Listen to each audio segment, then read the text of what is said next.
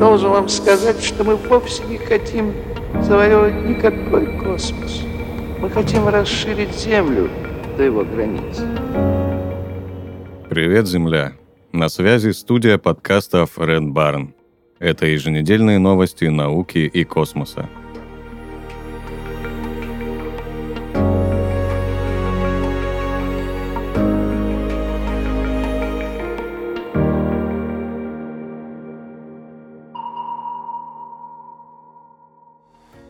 В грунте с астероида Бену нашли воду и углеродные соединения. НАСА опубликовала первые снимки грунта астероида Бену, который собрала и доставила на Землю межпланетная станция Осирис-Рекс. Осирис-Рекс прибыл к астероиду в 2018 году. Затем он более двух лет изучал его с низкой орбиты и получил пробу грунта из северного полушария Бену. В 2021 году станция направилась к Земле – а 24 сентября 2023 выпустила капсулу, которая приземлилась в штате Юта. Дальше Осирис Рекс отправился к астероиду Апофис. Задачей станции было достать с астероида Бену 60 граммов грунта, но оказалось, что она собрала 400 граммов грунта. Из-за этого процесс извлечения образцов занял больше времени, чем предполагалось. В течение первых двух недель с момента прибытия образцов на Землю ученые провели инфракрасные измерения, дифракцию рентгеновских лучей и химический анализ. С помощью рентгеновской томографии удалось создать трехмерную компьютерную модель одной из частиц, которая демонстрирует внутреннюю структуру. Первые тесты помогли установить наличие в грунте большого количества воды и углеродных соединений – это означает, что в образцах могут быть элементы, необходимые для появления живых организмов в условиях нашей планеты. По одной из теорий, жизнь на Землю занесли именно астероиды. Для понимания природы обнаруженных углеродных соединений нужны дополнительные исследования, однако первые данные уже служат хорошим стартом для будущих открытий. Ожидается, что эта работа позволит понять, как формировалась Солнечная система каким образом на Земле могли появиться первые живые организмы и какие меры необходимо предпринять, чтобы избежать столкновения нашей планеты с астероидом Бену. В течение следующих двух лет ученые продолжат проводить анализ образцов.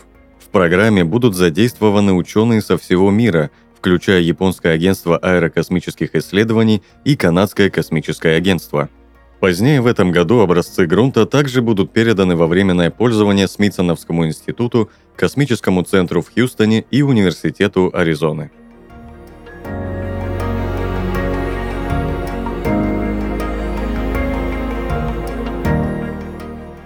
НАСА запустила к астероиду Психея одноименный космический аппарат.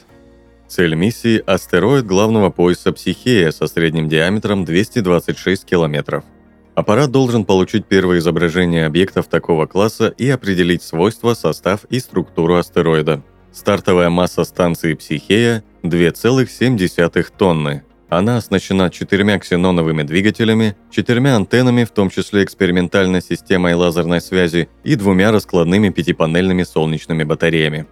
Полезная нагрузка аппарата состоит из мультиспектральной камеры, магнитометра, спектрометра и микроволнового инструмента – Ожидалось, что станция отправится в космос в августе 2022 года, но из-за проблем с программным обеспечением запуск пришлось отложить на октябрь 2023 Это также вынудило НАСА заморозить проект отправки зондов Янус к двойным астероидам и отложить на три года старт венерианской орбитальной станции Veritas. 13 октября тяжелая ракета-носитель Falcon Heavy компании SpaceX со станции стартовала с площадки космического центра имени Кеннеди – это восьмой по счету полет Falcon Heavy и первый по заказу НАСА. Ожидается, что станция прибудет к астероиду летом 2029 года, после чего выйдет на орбиту вокруг него и начнет научную программу, рассчитанную на 26 месяцев. Психея – самый крупный из девяти существующих в Солнечной системе астероидов, богатых металлами. Размер небесного тела делает его подходящим для изучения – поскольку меньшие астероиды, скорее всего, будут изменяться под действием внешних факторов. Ученые определили, что поверхность астероида в основном покрыта никелем и железом. Предполагается, что Психея – древнее протопланетное ядро. Изучение объекта поможет больше узнать о формировании планет.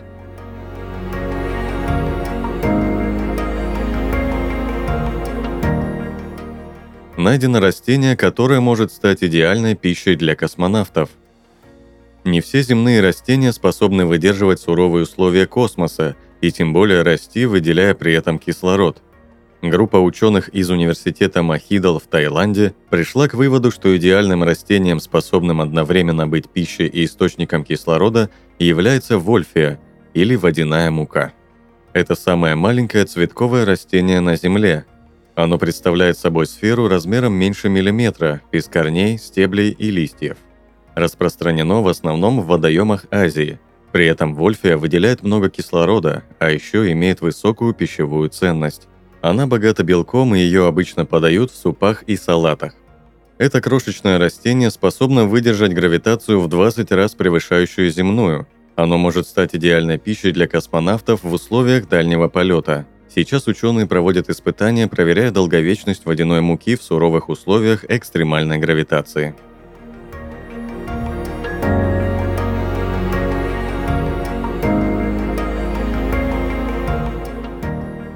Астрономы впервые засекли столкновение планет-гигантов. Астрономы впервые наблюдали тепловое свечение, которое возникло в результате разрушительного столкновения двух планет-гигантов в системе звезды Assassin-21QJ, похожей на наше Солнце. В результате этого столкновения, уничтожившего обе планеты, образовалось множество обломков и горячий вращающийся объект.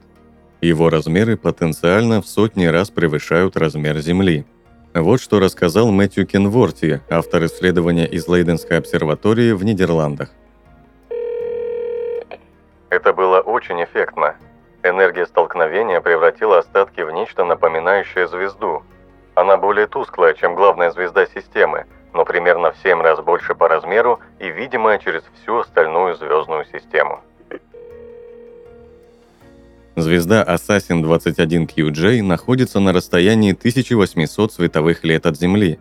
Интерес к ней у Кенворти появился после того, как в декабре 2021 года было замечено, что звезда потускнела необъяснимым образом.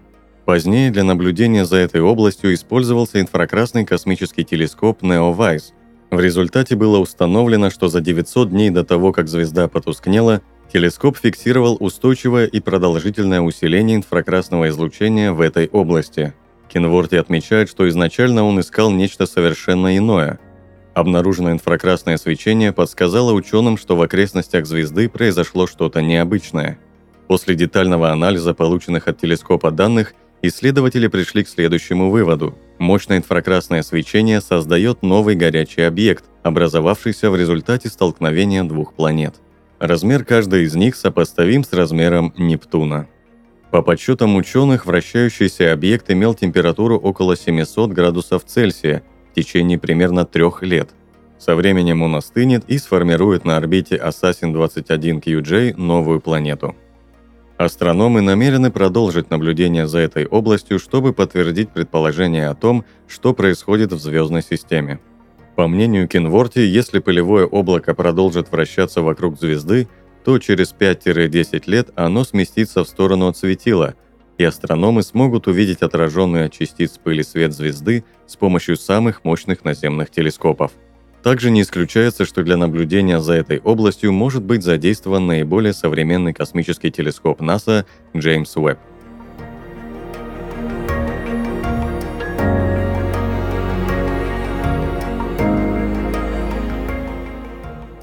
Вы знали, что Маяковский был рэпером?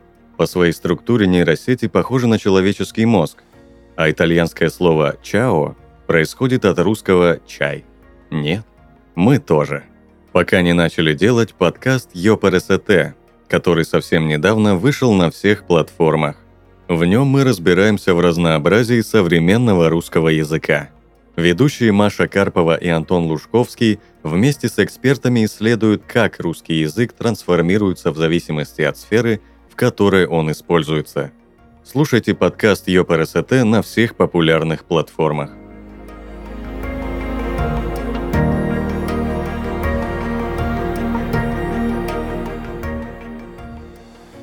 На связи была студия подкаста Фред Барн. Подписывайтесь на нас и помните, что информационная вселенная бесконечна.